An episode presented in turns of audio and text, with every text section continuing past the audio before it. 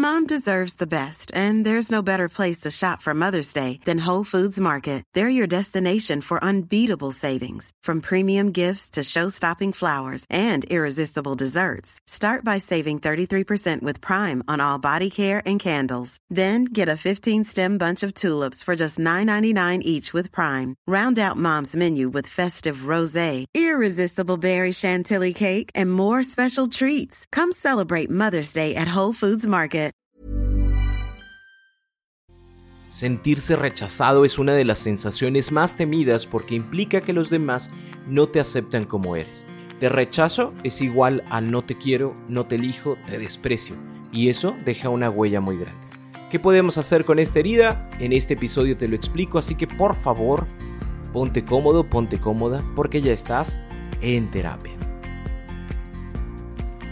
Yo soy Roberto Rocha, psicoterapeuta, y me siento muy contento de que te encuentres por acá en la semana especial de las heridas de la infancia. Hoy hablaremos de una de las heridas más profundas porque implica un rechazo a nuestro interior, a lo que pensamos, a lo que sentimos, a lo que hacemos, a lo que somos. ¿Cómo se puede generar esta herida? Por varias situaciones, te las explico. La primera, saberse hijo no planeado, no deseado, o del sexo opuesto a lo que se quería, a lo que se buscaba. Tal vez yo como niño me di cuenta de que existía una queja constante ante mi existencia, ¿no? Es que no pude salir, es que no pude tener, es que no logré tener la vida que quería porque tú naciste, porque llegaste a nuestra vida. No te culpo, pero si tú no hubieras llegado, yo hubiera hecho esto, hubiera hecho esto, hubiera hecho lo otro. Y entonces eso va generando en nosotros esta sensación de que no nos querían, de que fue algo chispoteado, o sea, surgiste y veniste a este mundo por obra y gracia de Dios, pero no porque papá o mamá, o a lo mejor alguno de los dos, realmente quisiera que estuvieras acá. ¿Qué pasa con ese niño? ¿Qué pasa con esa niña? Que siente ese rechazo porque no fue planeado o siente ese rechazo porque querían que fuera niña y nació niño, querían que fuera niño y nació niña. Y entonces yo me siento mal como si hubiera hecho algo negativo contra mis padres por haber nacido.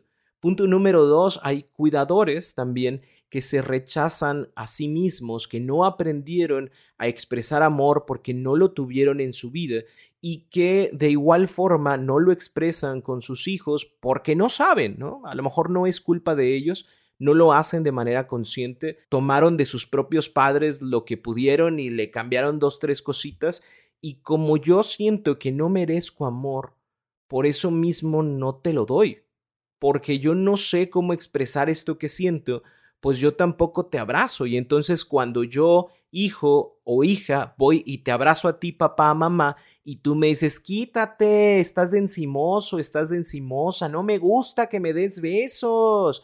Resulta que yo me siento mal porque quiero expresar que te quiero y tú no recibes eso que te estoy diciendo. Ah, pero que no venga Firulais o que no venga el gato, porque al gato sí que me ver y yo lo abrazo y le digo que lo quiero mucho. A lo mejor yo como padre me es más sencillo expresar mi cariño por una mascota que expresarlo a mis hijos. Y entonces, ¿qué pasa? El niño o la niña va tomando eso como un rechazo. A tal si lo quieres, pero a mí no.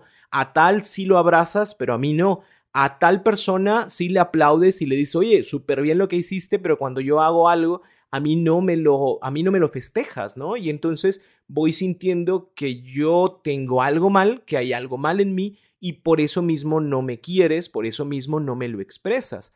Tres, hay padres que remarcan única y exclusivamente los puntos negativos de sus hijos, como si el niño solo tuviera cosas malas. Es que siempre haces pipí en la cama, es que no entiendes, es que siempre te sale mal la escuela y, y lo único que se enmarca es esta parte negativa del niño que va recibiendo constantemente este tipo de información y le hacen sentir o siente y percibe que no es bueno para nada. ¿Por qué? Porque no hay buenas, la constante es la mala. O aunque yo haga algo bueno y voy y lo digo, oye, ¿sabes qué? Saqué 10 en matemáticas, entonces papá y mamá dicen, pues es tu trabajo, ¿qué quieres? ¿Que te lo aplauda? O sea, te voy a aplaudir por hacer algo bien, como si a mí me aplaudieran por ir a trabajar todos los días, es algo que tengo que hacer, eso no lleva merecimiento y entonces nosotros como niños, como niñas, sentimos ese rechazo ante las cosas positivas que hacemos. Ah, pero veo a mi papá el fin de semana viendo cómo el equipo le anota gol al otro y entonces lo festeja y dice, esos sí son hombres, esos sí son verdaderas personas,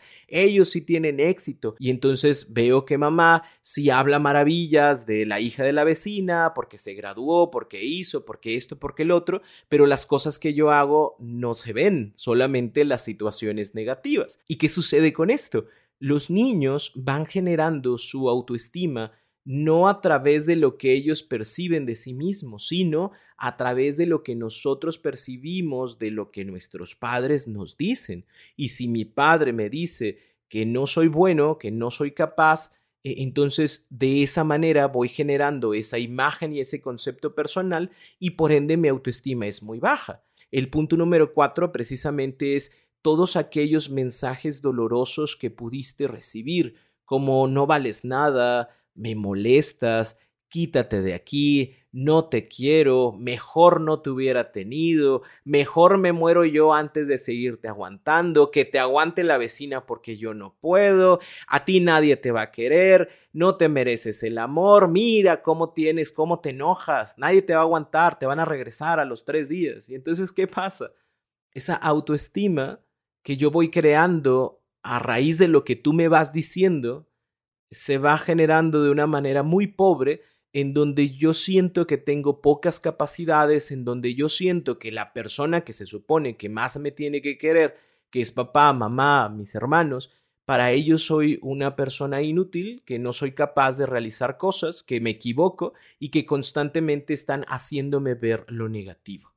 Y el punto número cinco, que puede ser una de las razones por las que se genera esta herida de rechazo, es porque existen padres sobreprotectores que eh, tienen como esta idea de te quiero mucho, pero al mismo tiempo es no creo que seas capaz de hacer las cosas, así que te protejo o te sobreprotejo porque no sabes, porque no puedes, porque te equivocas. Y entonces constantemente te estoy agregando, por ejemplo, clases o maestros porque te vas a equivocar, porque no sabes, porque no puedes, porque tú el inglés no lo practicas bien, siempre te equivocas y tienes que tener una mejor dicción y no lo has logrado. Oiga señora, pero su hijo tiene cuatro años, no importa, tiene que ser el mejor en este tipo de situaciones. ¿Qué sucede? Esta gran burbuja que creamos alrededor del niño en donde le hacemos creer o pensar que no sabe, que no puede, que no es capaz, va siendo traducida como mis papás piensan que yo no puedo. Mis papás no confían en mí. Mis papás piensan que soy tonta, que soy tonto, que no puedo resolver las cosas por mí mismo. Y esto genera que nosotros mismos vayamos sintiendo este rechazo por nosotros porque aprendemos a que no somos capaces, aprendemos a que somos inútiles, aprendemos a que somos muy tontos y que nos vamos a equivocar. Y ya no solamente es el rechazo de papá, de mamá, sino también mi propio rechazo en donde yo a mi vida adulta voy lamentablemente saboteando aquellas cosas que quiero porque siento que no puedo. Mom deserves the best, and there's no better place to shop for Mother's Day than Whole Foods Market. They're your destination for unbeatable savings, from premium gifts to show-stopping flowers and irresistible desserts. Start by saving 33% with Prime on all body care and candles. Then get a 15-stem bunch of tulips for just $9.99 each with Prime. Round out Mom's menu with festive rosé, irresistible berry chantilly cake, and more special treats. Come celebrate Mother's Day at Whole Foods Market. Recordando, como te lo he dicho en estos días, es importante tomar en consideración que estas heridas de la infancia se generan en base a las interpretaciones que tenemos de niños, ¿sí? Con la capacidad que tenemos de niños para entender el mundo de los adultos. ¿Por qué? Porque es probable que mamá diga, ay, o sea, sí te dije que estabas tonto, pero te dije una vez, o sea, tampoco fue tanto. Bueno, es que esa vez, en mi interpretación de niño, me dolió mucho ¿Por qué? Porque a lo mejor lo que tú querías era un cambio en mi comportamiento, porque tú querías que dejara de mojar la cama, pero cuando tú decías, es que no puede ser, otra vez lo mismo, te voy a regalar, ya no te quiero, ¿qué pasa contigo? ¿Qué tienes en la cabeza? ¿A poco no te puedes levantar y decir quiero ir al baño? Todas estas frases, tal vez papá, mamá, lo que querían era cambiar la conducta y que el niño dijera, es cierto papá, es cierto mamá, ya me voy a levantar y voy a avisarles cuando quiera hacer del baño. Pero no funciona así. ¿Por qué? Porque el niño lo toma, tal vez literal, de no me quieren. Y de que si el día de mañana vuelvo a mojar la cama, me van a botar de esta casa. Y entonces, ¿qué pasa? El niño se duerme con mayor preocupación y esta misma preocupación en la noche, ya cuando se relaja y se tranquiliza, hace que la pipí salga y caiga sobre la cama, ¿no? Entonces, por, eso, por eso es bien importante, si tú escuchas esto y te hace sentido por lo que viviste, bueno, hablamos de la herida. Pero si tú escuchas esto y dices, ay, güey, yo digo eso, o yo hago esto con mis hijos, o yo hago esto con mis hermanos, o yo permito que papá, mamá digan este tipo de cosas, bueno, eh, nosotros mismos estamos generando estas otras heridas en las demás personas. ¿Cómo se puede ver esta herida en la vida adulta? ¿Cómo nos damos cuenta? Las personas que tienen la herida del rechazo tienden siempre a huir.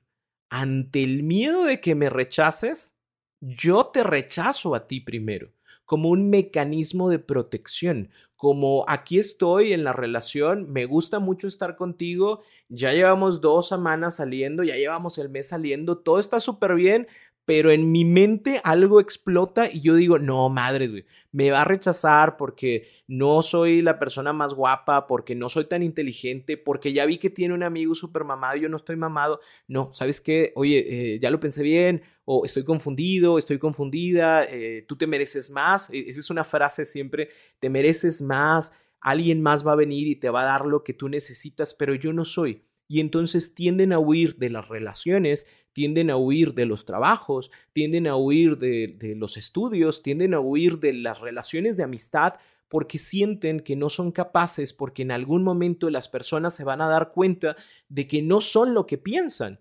Y el día de mañana que tú te des cuenta de que no soy tan inteligente, de que no tengo tan buen sentido del humor, de que a veces me enojo, de que me huelen los pies, cuando te des cuenta me vas a rechazar y ese miedo de que me rechaces hace que yo te rechace primero y diga, ya no quiero estar contigo. Las personas que tienen la herida del rechazo tienen mucho miedo al fracaso y están constantemente pensando que todo lo tienen que hacer bien, que no se pueden equivocar.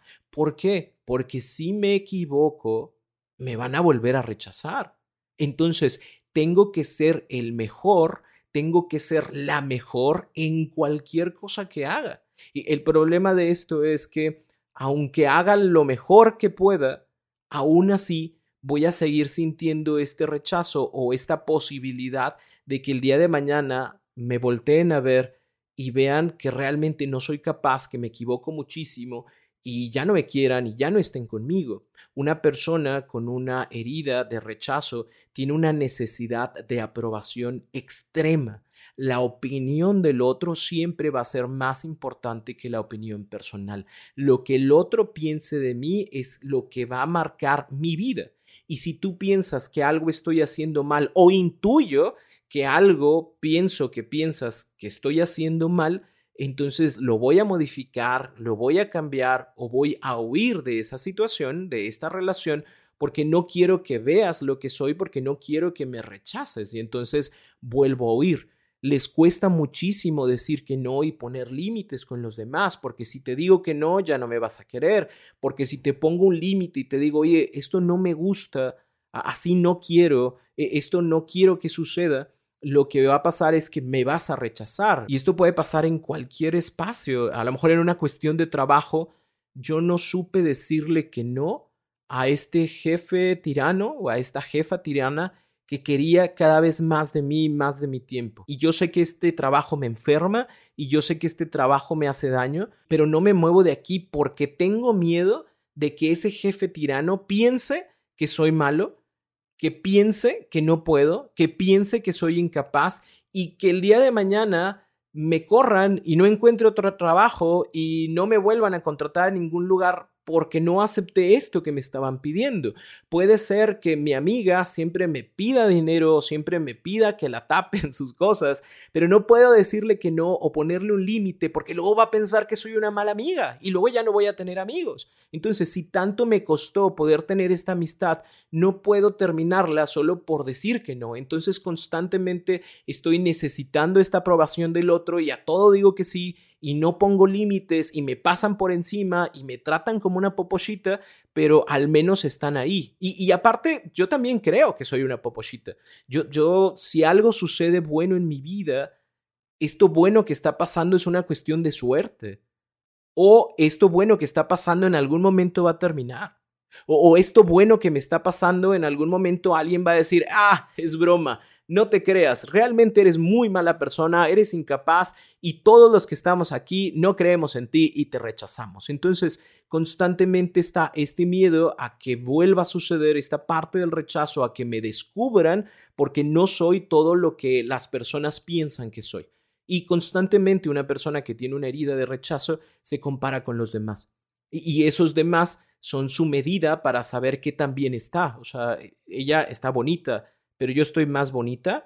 Y, entonces si yo digo que sí, vas a decir, ah, pero me lo dices porque eres mi pareja, o sea, no vale. Si yo digo que no, es el pleito seguro porque es como, ah, o sea, no soy, más, no soy bonita, te parece más bonita tal persona, te vas a ir con tal persona, mejor vete con tal persona, ¿no? E incluso yo puedo decir, ¿sabes qué? Ya no quiero seguir con la relación porque Juanita te parece más bonita y no vaya a ser que el día de mañana me dejes por Juanita y entonces mejor yo te dejo a ti, chingue su madre, antes de que tú me dejes a mí.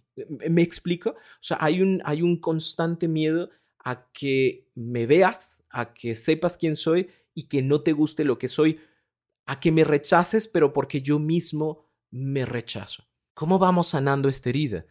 Bueno, número uno, que va a ser el mismo número uno para todas las heridas, es siendo conscientes y aceptando nuestra herida. Eso está ahí, me hace daño, me hizo daño y me sigue haciendo daño porque no estoy siendo consciente de algo que sí pasó, de algo que sí vivió y me la vivo justificando, eh, no sé, a mis papás, ¿no? Ay, mis papás dijeron eso, pero pero porque yo estaba chiquito, ¿no? Pero no me duele, obviamente no me duele, eso no tiene nada que ver en mi vida adulta, güey, sí tiene que ver. O sea, esto que estás haciendo, este rechazo que estás teniendo ante los demás, este rechazo que sientes ante, ti mismo, e, es algo que ha estado ahí por años y que si tú no lo empiezas a sanar y a reparar, va a seguir creándote conflictos y problemas en tu vida. Punto número dos, hay que analizar de qué forma afecta en tu vida y que esto nos lleve a aprender a decir que no, a empezar a poner límites, a decirte esto sí me gusta, esto no me gusta, sin el temor de que la otra persona me vaya a abandonar o que no le vaya a agradar que yo le diga que haya cosas que no quiero hacer. Número tres, hay que aprender a tolerar la frustración de los errores, de las equivocaciones, de que no me quieran.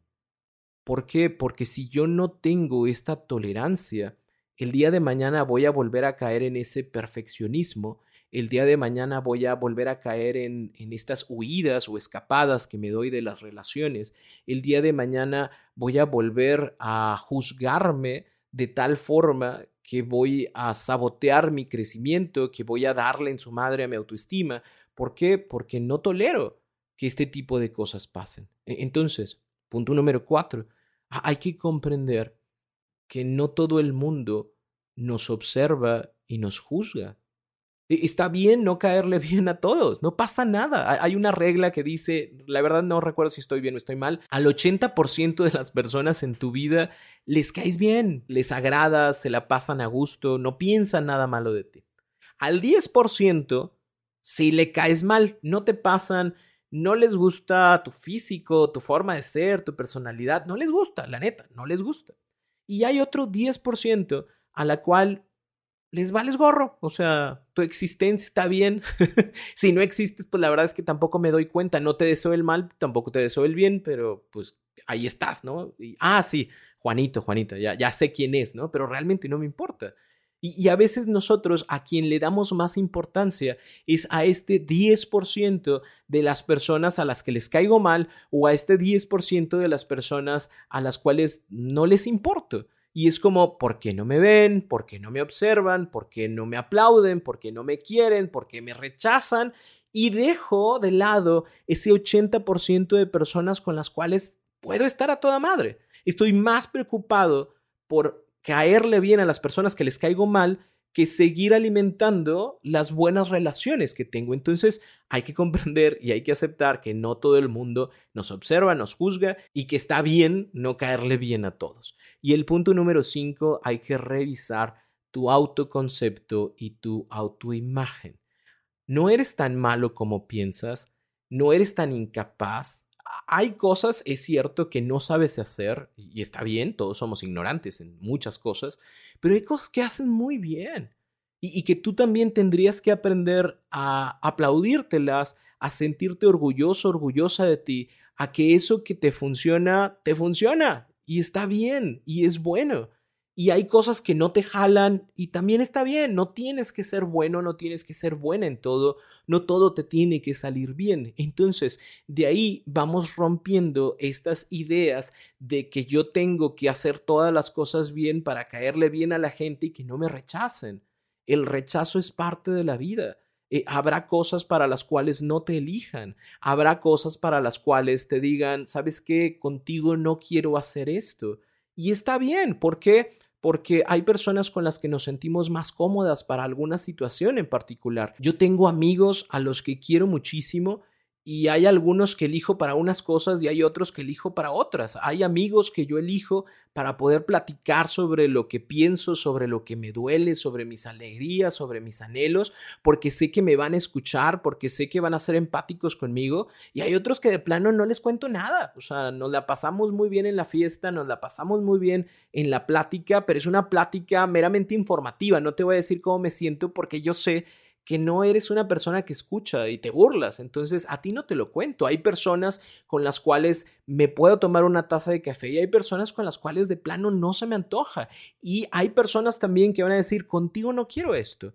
Contigo no me agrada esto. Y no es porque haya algo malo en mí, sino porque a final de cuentas las personas conectamos con personas y no conectamos con otras personas. Y está bien, no significa que haya algo malo en mí, sino significa que la persona se siente más a gusto cuando convive conmigo de cierta manera y no se siente tan a gusto cuando convive de otra. Y está bien, no es pecado y lo podemos aceptar. La tarea que te voy a dejar para esta herida, si esta es tu herida, es haz una carta de perdón. Eh, siéntate, date unos 15, 30 minutos para poder escribir y pide perdón por todas las veces que te has rechazado, por las veces que te has metido el pie, por aquello que realmente merecías, por aquello que realmente querías y lo saboteaste. Y cuando termines en esta misma carta, genera un compromiso a que ahora vas a ser tú quien no se rechace a sí mismo. Yo, Juanito, yo, Juanita, Petrita, me acepto como soy, con lo que soy, por lo que soy, y así estoy bien. Si algo tengo que mejorar, lo haré por mi bien emocional y no para agradarle a otros. Una vez que termines, guárdala en un lugar especial, un lugar privado de tu cuarto y revísala de vez en cuando o cada que sientas que te estás rechazando o que estás buscando la aprobación de los demás. Te va a servir muchísimo porque esto va a ser el inicio de un trabajo de un mejor concepto de ti, una mejor imagen de ti, una mejor autoestima y valoración tuya. Si te sentiste identificado con esta herida, primero no te sientas mal, todos tenemos al menos una de ellas y lo importante es que trabajes en sanarla y en empezar a hacer conciencia de las consecuencias de los comportamientos y de los errores que has cometido a raíz de situaciones de tu infancia que no decidiste vivir pero que sí es tu responsabilidad ahora en tu vida adulta mejorar. Aprovecho para invitarte al taller en línea Sanando mis heridas de la infancia, un taller que yo mismo diseñé y que va a ayudarte a reencontrarte contigo, a entender mucho de lo que haces ahora o de lo que no te permites hacer y a generar una nueva forma de observarte, ya no desde ese niño, desde esa niña herida, sino desde esa persona adulta que se ama, se respeta, se entiende, se anima y se acompaña. ¿Quieres ser parte de este taller? Ve a www.robertorocha.com.mx diagonal talleres en línea, todo junto, y ahí vas a encontrar la información que necesitas. Sé que este taller te va a ayudar muchísimo y sobre todo tiene la virtud de que es, un taller en línea, así que puedes realizarlo en el momento que gustes, a la hora que gustes, en el día que gustes, en el lugar que gustes. Así que no hay excusa para no empezar a trabajar en nuestras heridas y empezar a tener realmente esta esta felicidad que nos merecemos todos y cada uno de nosotros y que no hemos tenido porque traemos cargando estas situaciones desde la infancia. Si tienes alguna duda, por favor, contáctame por cualquiera de mis redes sociales, Roberto Rocha en cualquiera de ellas y nos escuchamos en el siguiente capítulo. Por favor, ponte cómodo, ponte cómoda porque ya estás en terapia. Mom deserves the best, and there's no better place to shop for Mother's Day than Whole Foods Market. They're your destination for unbeatable savings, from premium gifts to show-stopping flowers and irresistible desserts. Start by saving 33% with Prime on all body care and candles. Then get a 15-stem bunch of tulips for just $9.99 each with Prime. Round out Mom's menu with festive rosé, irresistible berry chantilly cake, and more special treats. Come celebrate Mother's Day at Whole Foods Market.